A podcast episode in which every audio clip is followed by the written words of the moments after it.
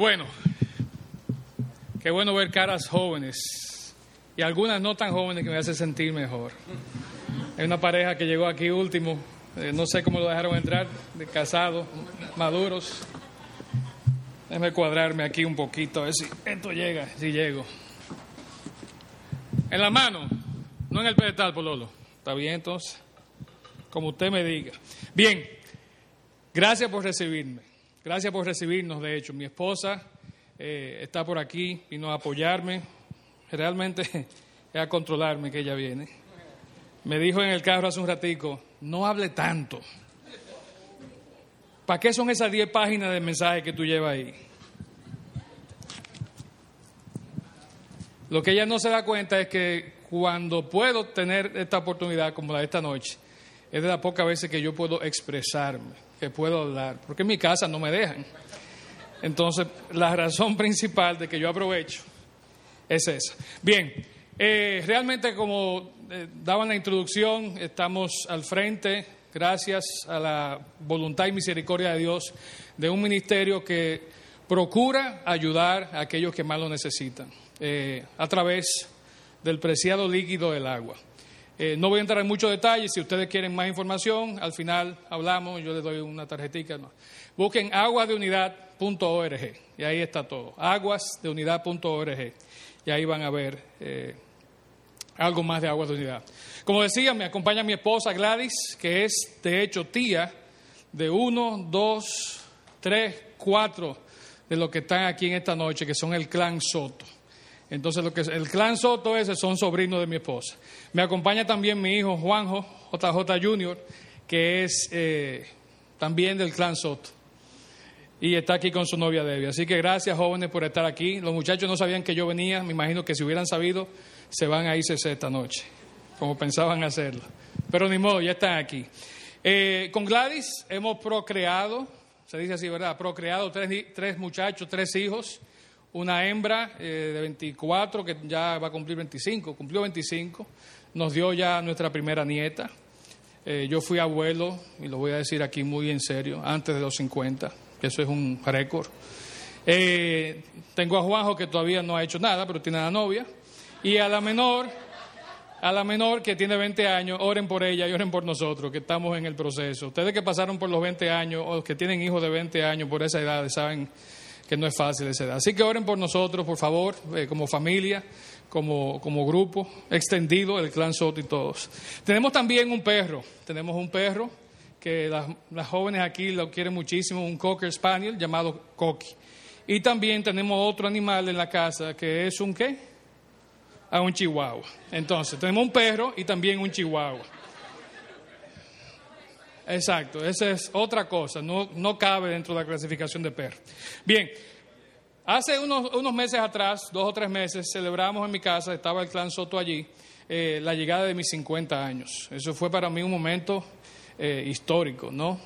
Eh, y los que me conocieron antes de yo cumplir 50, quizás me vieron en la cumbre o en algún otro lado, se darán cuenta que antes de yo tener 50 me veía diferente. Ahora, después de los 50, tengo menos aquí arriba y tengo otras, otros cambios, ¿verdad? Pero eso es parte de lo que ha sido este proceso de transformación, de convertirme en abuelo, de cumplir 50 y de darme cuenta que realmente no me estoy poniendo más joven. De hecho, cuando Fausto me dice, quiero que venga al círculo, digo, yo sé que voy a llegar allí, me voy a sentir bien en familia, bien como en mi casa, porque de hecho mi físico refleja eso en varias partes de su anatomía, el círculo, ¿no? El círculo. Entonces, Nada, digo, aquí voy para el círculo, me voy a sentir en casa, así que no hay problema. Pero fíjense, es una etapa y una, eh, un momento de la vida que muchos eh, los llama reflexión, sobre todo a los hombres. Y sé que la mayoría de los que están aquí no están ni cerca de entrar a ese periodo. Así que por favor, esta noche, y las, las damas también que están aquí, eh, muchas están muy lejos de llegar ahí, eh, no lo tomen esto como que es algo para, para allá mismo, sino tómenlo como una, una palabra de consejo o, si quieren de profecía de alguien que ya entró, está pasando y está, Dios mediante, casi saliendo de ese periodo de lo que llaman la crisis de la media vida. La crisis de la media vida. Eh, la crisis comienza muy temprano. Los que están ya llegando a los 30, mediados de 30, entrando en los 40, se van a dar cuenta que las cosas comienzan a pasar y los gustos y las necesidades y lo que usted pensaba como que va cambiando muy rápido. Y entonces eh, usted quiere hacer cosas diferentes, va a querer hacer cosas diferentes a como las viene haciendo. Se fue, ok. Eh, en el caso mío, algo que pensé, una Harley. ¿Quién tiene Harley aquí? Pero tú vas para allá, ¿verdad? Sí, yo quería, pero como decía hermano ahorita, eh, la mansión viene bajando, ¿verdad? Entonces la Harley también no, ha llegado. Después dije, no, si no es la Harley, entonces, eh, junto con Robert, mi amigo, un carrito deportivo, ¿verdad? Sin cabeza, digo, sin cabello y como que pega eso. Pero realmente tampoco la economía está para eso. Eh, realmente lo que sí hice, y esto lo confieso, me da un poquito de, apuro, algunos aquí comparten eh, esta experiencia, lo que sí pude hacer fue comenzar a andar con una mochila. Entonces así estoy yo reflejando mi crisis de la media vida. Ya no uso maletín, ya no uso bulto, ahora, como Fausto y otros más que andan por ahí, uso mi mochilita. Pero así la he reflejado yo, ¿no? Eh, no necesariamente la forma más apropiada, la forma más correcta, pero así puedo hacerlo, así puedo hacerlo realmente. Bueno, quiero comenzar rápidamente, y sé que tengo poco tiempo, ya estoy esperando que Pololo comience a darme señorita, rápido, eh, haciendo un recuento de algunas cosas que en mi vida, junto con este proceso de llegar a 50, han marcado eh, lo que soy y donde estoy en el día de hoy. Y quisiera que lo vean ustedes, sobre todo los hombres que están aquí, que están en sus veintitantos, que están en sus treinta y algo, que lo vean como parte de lo que por ahí puede venir. Eh, no estamos lejos, no están lejos y están ya entrando en ese proceso de vida. Anoche veíamos con mi hijo la película esta, eh, Contagio, ¿no? Contagion, no sé cuánto la vieron. De un virus ahí, de una cuestión de un murciélago que le cayó, una, ¿verdad? Y se enfermó y se... Muchísimos millones muertos. Me gustó de la película que a través de la película, pero sobre todo al final, la película termina con, un elemento que en el cine se usa mucho, que es lo que llaman un, eso mismo, un flashback. Ah, bueno, está ahí, por eso fue que tú supiste.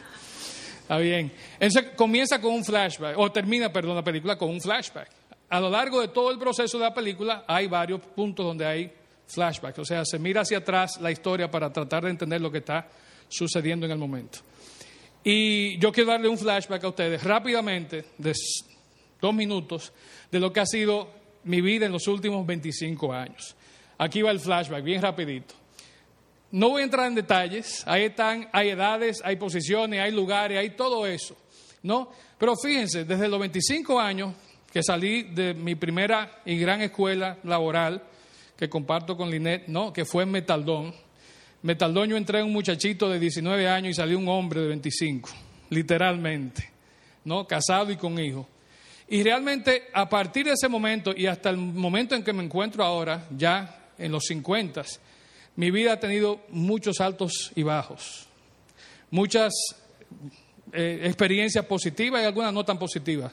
La mayoría puedo decir que sí han sido positivas y que fueron, eh, que aportaron a mi vida muchas experiencias en las que yo estaba realmente desarrollándome como profesional, pero no es sino hasta cinco años atrás, cuando cumplí 45, que mi vida pudo realmente comenzar a cambiar y a reenfocarse en hacer lo que Dios, sin yo saberlo, me había venido preparando en todo ese proceso laboral. La parte inicial no la voy a mencionar, que es de los 25, bueno, de los 21 que nos casamos, a los 25 que comenzamos a tener hijos y hasta los 30 que cerramos la fábrica. ¿no? Esa parte personal no hay que entrar en mucho detalle. Pero sí en la laboral, fíjense que de 25 años, vamos a decir, trabajando de cierta forma, apenas 5 años yo he podido dedicar a hacer lo que Dios quería, lo sé ahora, lo que Dios quería desde un principio que yo estuviera haciendo para Él, para Él. Muchas veces eso pasa porque o no nos damos cuenta o porque realmente nos damos cuenta y le sacamos los pies. Dios nos dice, yo quiero que tú hagas esto. Y tú dices, sí, Dios, pero déjame disfrutar un ching. Decían mis hijos, ¿para qué uno va, a estar que teniendo amor y estudiando si, si Jesucristo viene pronto?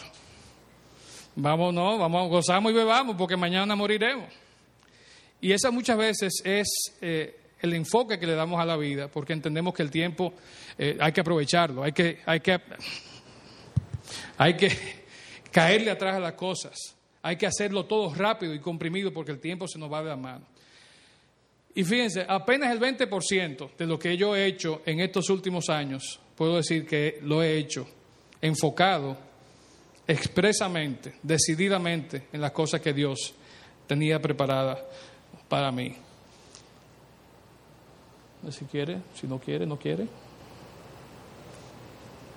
Bueno, fíjense algo, e, e, este cambio comenzó para mí eh, de manera conceptual, de manera específica, quizás no de una manera audible, oyendo la voz de Dios, pero sí entendiendo a los 40 años, en una etapa de mi vida donde nos tocó mudarnos varias veces y finalmente caímos en Houston, en Estados Unidos, Houston, Texas, y conocimos una serie de personas Ahí fue donde Dios me dijo, bueno, mira, ya, estamos terminando tus estudios, estamos terminando la beca que te ganaste tú, ¿verdad? Pagada por todas estas empresas para prepararte, para que tú vengas ahora a hacer lo que yo quiero que tú hagas con tu vida para mí.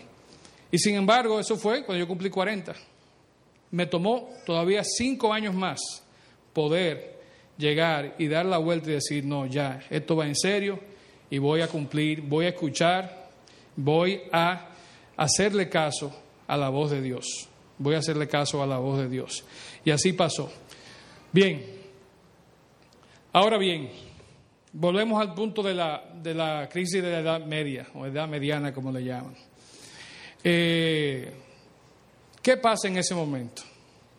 Como yo decía ahorita, ese proceso puede comenzar tan temprano como los 30, 30 y algo no me mira así, falta. Los 30 y algo, 35, 36, y puede llegar hasta los casi los 50.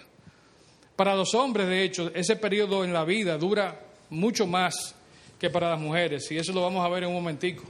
Pero es un periodo de la vida donde el hombre generalmente, el ser humano, pero específicamente el hombre, se sienta a recapitular, se sienta a reflexionar, se sienta a ver qué ha hecho con su vida, qué ha logrado con su vida, esa primera mitad de su vida y qué va a hacer cuando le toque continuar, cuando él se pare de ese banco donde está reflexionando con su segunda mitad de la vida. En la Biblia hay un montón de ejemplos de personas que pasaron por esa crisis.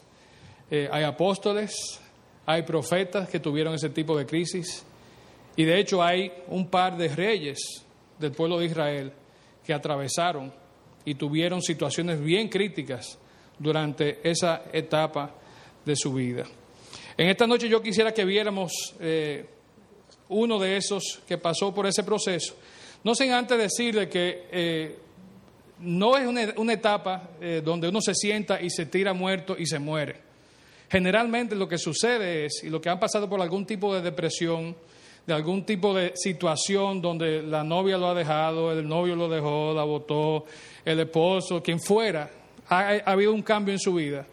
De ahí uno se para decidido a una de dos cosas, o a ¿verdad? morirse, desaparecer del mapa, o a pararse y tener ciertos logros. Como yo decía, en el caso de los hombres el periodo dura hasta 10 años, en el caso de las mujeres dura un poquito menos, dura de 2 a 5 años. Al hombre le coge compensar. Y ahora, dime, ¿cuál es el sentido de la vida? A las mujeres generalmente le da con comprar, le da con cambiar su imagen, se pueden teñir el pelo, pueden ponerse en el gimnasio, hacen muchísimas cosas. El hombre lo sufre más, lamentablemente. Y lo importante es, jóvenes que están aquí, todos ustedes, que no es necesario llegar a la etapa de la crisis de la edad mediana para ustedes reevaluar su vida. Ahorita cantábamos, ¿verdad? Te doy todo lo que soy, tómalo.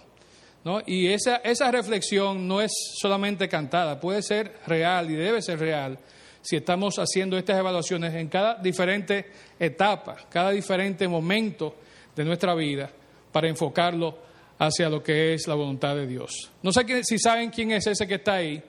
Ese es Henry Ford. Henry Ford inventó el primer carro con motor de combustión interna en el mismo centro de su crisis de la media vida, a los 45 años. Toda su juventud la pasó ahí y él inventó el carro y lo puso y hizo muchísimos millones de ese, de ese carro. Tenía otra foto donde él está sacando de la fábrica el carro número 20 millones, a los pocos años de haberlo inventado. Entonces, fíjense cómo Henry Ford comenzó por ahí. Winston Churchill, primer ministro de Inglaterra durante la Segunda Guerra Mundial, todo lo que él logró. De hecho, ganó el premio Nobel de la Paz. Ese Nobel, ¿verdad? Einstein. Todo lo que él hizo, su teoría de la relatividad y todas las demás cosas que él descubrió y que pudo encapsular y presentar y teorizar, lo hizo justo comenzando su crisis de la, de la vida media. Ese sí no saben quién es, no es dominicano.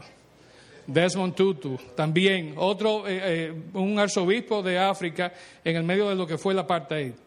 Y lo que él logró, como él se planteó, fue en el medio de su crisis de la media vida. Norman Schwarzkopf, tengo que ver un chin de agua. Norman Schwarzkopf, general de los Estados Unidos, la guerra del Golfo. Ese fue el hombre fuerte de la guerra del Golfo. Y este yo sé que poco conocido, Juan Pablo II. ¿Cuándo comenzó Juan Pablo II a ser papa? Y así hay innumerables ejemplos de hombres y mujeres que comenzaron a desarrollar su pleno potencial justamente cuando llegaron a esa edad, a ese proceso que fue la mitad o la crisis de la mitad de su vida. Bien, hay algunas preguntas que yo quisiera hacerles rápidamente, no tienen que aplaudir ni contestar, simplemente léanlas y, y reflexionen sobre ellas un momentico. La primera es, si entiendes la diferencia entre ser exitoso o ser relevante o tener relevancia. Sabemos lo que, lo que es el éxito, ¿verdad? Y también sabemos lo que es ser relevante. ¿Te llevó el logro de tus metas del 2011 más cerca de alcanzar el éxito personal o lograr algo que tuviera significado? ¿Qué está consumiendo tus energías ahora, este año, en el 2012? ¿La búsqueda del éxito o el deseo de hacer cosas que sean relevantes, eh, duraderas, que perduren, que tengan significado. La última, cuando la gente está o habla de ti, ya sea tu mamá, tu papá, un amigo, un primo, un familiar, ¿de qué, dicen de ti? ¿Hablan de lo que has logrado para ti mismo, para beneficiarte a ti mismo, o lo que has logrado para el beneficio de los demás? Si contestamos esa pregunta, podemos darnos cuenta hacia dónde y bajo qué camino está caminando nuestra vida. ¿Qué cosas pesan más? ¿En qué estamos enfocando nuestro tiempo, nuestras energías? ¿Cuáles son nuestros deseos? ¿Cuáles son nuestras metas? ¿Qué es lo que realmente nos hace levantarnos y brincar de la cama por las mañanas? Pero son cosas que debemos definitivamente reflexionar. Eh, Solamente hay que dar una mirada, solamente hay que echar un vistazo a lo que la gente, eh, en lo que la gente utiliza sus conocimientos para saber qué es lo que realmente le importa a la, gente. Eh, ¿Dónde pasas tu tiempo? ¿Con quién lo pasas? ¿Qué haces cuando estás eh, en un grupo? ¿Dónde trabajas? ¿A qué te dedicas? ¿Qué profesión? ¿Qué carrera estudiaste? Realmente eso contrasta con lo que hacen las personas que usan sus conocimientos, sus recursos y su experiencia para servir y beneficiar a los demás, cuando lo que hacemos es simplemente todo esto, pero para beneficiarnos a nosotros. Y ustedes me dirán, bueno, tú lo puedes decir muy fácil porque tú eres un viejo de 50 que ya se realizó, hizo muchísimas cosas en su vida y ahora qué bonito. Así sí es bueno, ¿verdad? Venirnos a decir que hagamos todo esto ya tú después de los 50 años. Pero precisamente porque le estoy haciendo ahora, en esta etapa de mi vida, es que creo que tengo el derecho, la experiencia necesaria para decirle a ustedes que son más jóvenes que yo, piensen bien hacia dónde enfocan ustedes sus energías, cómo usan ustedes sus recursos en qué y para quién ustedes aportan sus conocimientos. Y recuerden que todo eso que tenemos, que poseemos, que sabemos, es un regalo de Dios. Es un regalo de Dios. El tener significado o ser relevantes está impulsado por valores personales y realmente es, al igual que el conocimiento, un regalo que no se puede comprar. Bien, vamos a ir eh, rápidamente a Eclesiastés. Y yo tengo una versión ahí diferente a la de ustedes, pero ustedes tienen su versión Biblia de la nueva generación. Yo traté de aproximarme un poquito con la latinoamericana. Y le voy a pedir a alguien que lo tenga, eh, Eclesiastés, que lea los, los, primeros cuatro versículos del capítulo 1 en voz fuerte, alguien que lo tenga en la versión de la nueva generación. Si le gano yo, lo leo yo.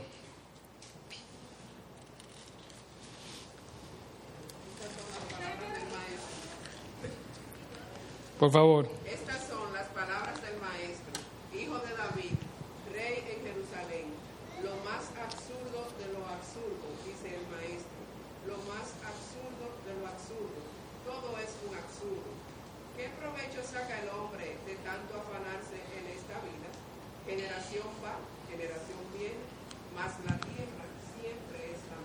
Gracias, hermana. La versión que conocemos la mayoría dice como vanidad de vanidades, ¿no? Vanidad de vanidades, todo es vanidad. El año pasado estábamos en el GLS, en Chicago, y uno de los eh, favoritos de Fausto, Eric McManus, habló precisamente de este tema. Habló de la vanidad, de que todo es vanidad, y hablaba de precisamente Salomón, quien se entiende es el autor de este libro y de cómo él pasó por todo un proceso. Y esto, este libro precisamente, también Proverbios y también eh, el Cantar de los Cantares, pero este libro es fruto directamente de esa etapa de depresión, de esa etapa donde ya nada le sabía a nada a Salomón. Y esto fue lo que él parió, el libro de Eclesiastés. Había probado de todo, había hecho de todo, tenía bueno, esposas y, y carros y siervos y siervos y que le habían nacido en la casa de hijo de siervo, todo eso lo tenía él. Y sin embargo él dice, absurdo, vanidad, todo es vanidad. La palabra que se traduce aquí vanidad es la palabra Ebel, con H. No que la otra Ebel que anda por ahí no sea también vanidoso el asunto, ¿verdad? Lo practico eso. Pero el Ebel con H es la misma palabra que se usa en otras partes y se traduce como vapor, como vacío, como vacuo, como insignificante, como sin sentido. Y eso es lo que Salomón está tratando de decirnos. Todo esto que podemos hacer, que podemos probar, que podemos tratar de llenar nuestra vida con eso, es vacío. Y no solamente es vacío, sino que al final nos deja vacíos. Nosotros antes de venir para acá, un poquito temprano, fuimos a comer en un restaurante de comida china por ahí. Mi esposa comió mucho. Mi hijo también. La novia de mi hijo también. Yo comí un poquito menos porque sabía que venía a pararme aquí. Me estoy arrepintiendo ahora porque la comida china, ustedes saben que es de efecto de poca duración. Ya yo estoy con hambre, de nuevo. Entonces la comida china es como media vanidosa en ese sentido. Uno come, se da unas alturas de arroz y no sé cuántas cosas más, comida china y al ratico le pique el hambre. Aparte que yo tengo el estómago eh, más grande, ¿verdad? Pero eso es otro, eh, otro tema. Pero fíjense, vanidad, vacío, insignificante, sin sentido.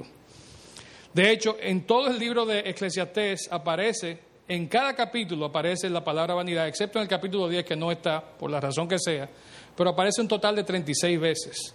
Es realmente el tema, eh, el, pivote del libro de Eclesiastés, ¿no? Eh, y es realmente el sentir y, como, como, estaba viviendo en ese momento Salomón. Es el término que él entendía era el más apropiado para mostrar lo que son las limitaciones de la actividad humana, de lo que nosotros queremos hacer y lograr, se define simplemente con vanidad. Y también a medida que va desarrollándose el libro, vemos como él va entrando más y más profundo en la definición y en las cosas que tienen que ver y que él define como cosas sin sentido o cosas que son vanidosas. Una de las cosas que me sucedió en el caminar mío fue eh, precisamente la posibilidad de leer cuando salió, casi acabando de salir el libro en inglés, de vida con propósito de Rick Warren. Eh, y esto fue para mí algo bien importante, porque desde el primer momento, y esto está en la primera página del libro, eh, me golpeó bien duro. Y dice en, ese, en esa introducción, dice, nada, nada, no tiene nada que ver contigo el propósito de tu vida es excesivamente mayor que tu realización personal, que tu paz mental e incluso que tu felicidad. Es excesivamente mayor que tu familia, que tu profesión y que tus mayores sueños y ambiciones. Si quieres saber por qué, por qué fuiste puesto en este planeta, tienes que empezar con Dios. Naciste debido a su propósito y para su propósito. Entonces, no se trata de nosotros, como cantamos, ¿verdad? Se trata de ti, Señor. Se trata, solo se trata de ti. Me dieron una seña así que voy a darles rapidito. Eh, fíjense, después ustedes con calma les voy a pedir que saquen tiempo, lean el libro de Eclesiastés. Si quieren solamente lean el primer capítulo primero, porque ese es como toda buena película, ¿no? Decía en estos días eh, Pat que una película, usted, sabe si es buena en los primeros 10 minutos o no de, la película. Eh, viendo esa introducción. Lean el primer capítulo, por lo menos, de Eclesiastés, pero lean los doce completos. ¿Qué vamos a encontrar en el libro de Eclesiastés? Bien, primero, el libro es un viaje desesperado de Salomón durante su crisis. Eso ya lo hemos dicho. Fue un periodo exasperado, ¿no? En su vida adulta, cuando, como él decía, la vida para él perdió todo brillo. Puso en duda todas las cosas de la vida sus valores, puso en duda a Dios. Y lo que aquí en algún momento, por alguna razón, han cuestionado a Dios, saben lo que yo estoy diciendo. Puso en duda la ética y toda una serie de cosas que él cuestiona. Definitivamente él trató de vivir sin Dios. No sé si ustedes recuerdan, si han leído Eclesiastés, pero ¿con quién se casó eh, eh, Salomón? Él fue a buscar una hija del faraón de Egipto para estar pegado, ¿verdad? para congraciarse y tener el asunto amarrado. El objetivo del viaje que Salomón nos muestra aquí es mostrar que no se puede vivir una parte importante de la vida si no tenemos una relación personal con Dios. Al salir de Dios, la vida, y perdonen aquí que voy a mencionar la palabra, pero la vida es un círculo repetitivo de acontecimientos que no dan un valor duradero o no dan satisfacción. Si usted quiere vivir una vida vacía, viva el apartado de Dios. Llénela con muchas cosas materiales, llénela con éxito y logros personales, pero va a vivir apartado de Dios y al final va a quedar con el estómago como si hubiera comido comida china. Salomón deja ver claramente que la importancia de la vida solo se encuentra en una relación de confianza con Dios. No es una relación de que yo conozco a Dios, de que yo quiero a Dios. No, tiene que ser una relación íntima y usted confiando, viviendo su vida de cerca con Dios como su primer y mayor confidente. Todo lo demás es vanidad. La vida está vacía cuando se vive lejos de Dios. La búsqueda de satisfacción en la vida, desde humanismo, sexo, droga, diversión, educación, placer, todo eso al final se traduce en lo que es vacío, lo que es vanidad. Quiero también compartir algunos principios duraderos y de nuevo voy a ir rapidito porque estoy contra el tiempo. Pero quisiera hacer otras preguntas similares a las que hice hace un momentico y quiero que ustedes las escuchen y las piensen eh, y se las contesten para ustedes mismos, ¿no? ¿Dónde estás hoy tú buscando significado en tu vida? ¿Qué te define? ¿Qué te da significado en la vida? ¿Qué le da un sentido duradero y un significado perdurable a tu vida? O no es solamente dónde lo estás buscando, si, si lo estás buscando, si eso va a impactar tu vida, no solamente ahora, sino para toda la eternidad y la vida de aquello alrededor tuyo, ¿no? Y la tercera es si vale realmente vivir la vida sin Dios en el centro.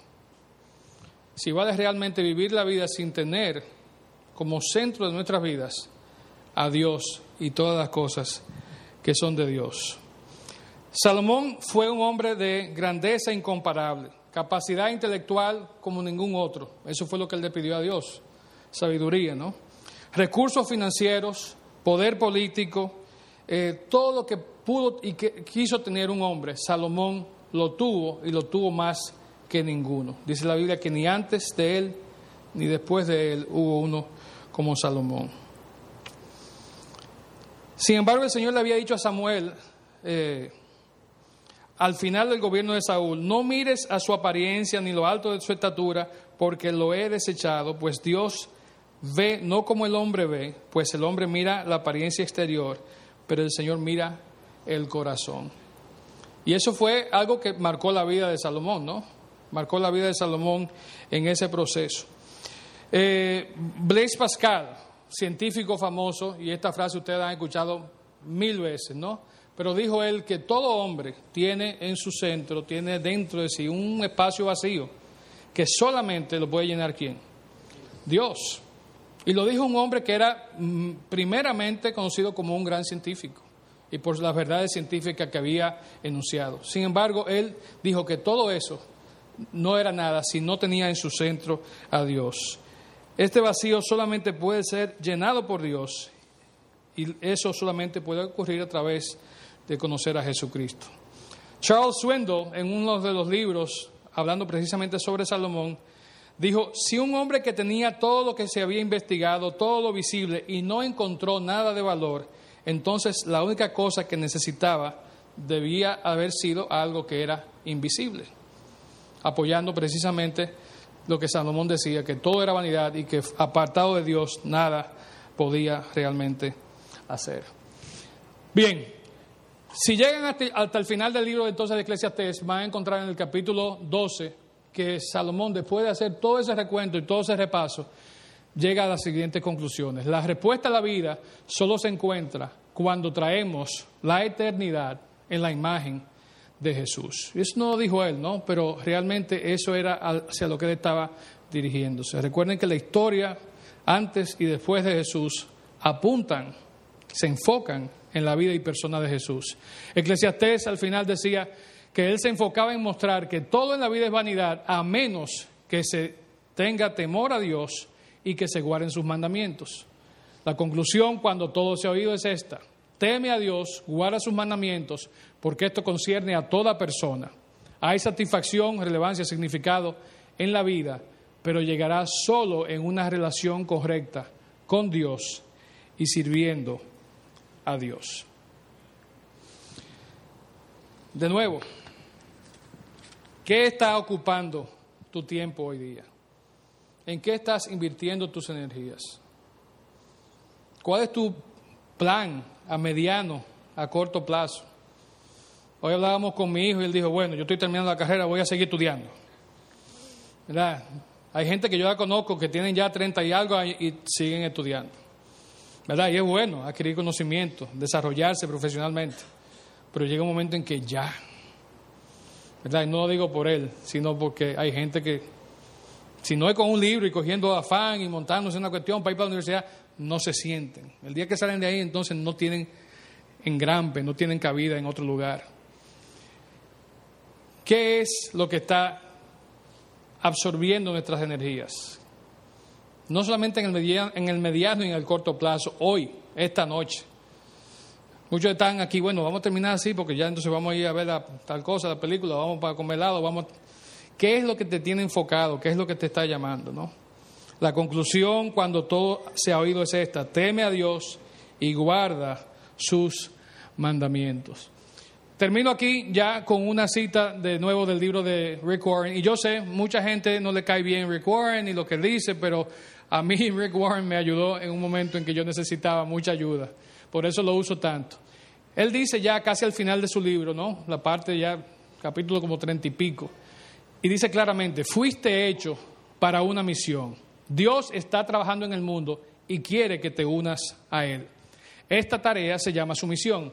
Dios quiere que tengas un ministerio en el cuerpo de Cristo y una misión en el mundo. Dos cosas muy distintas.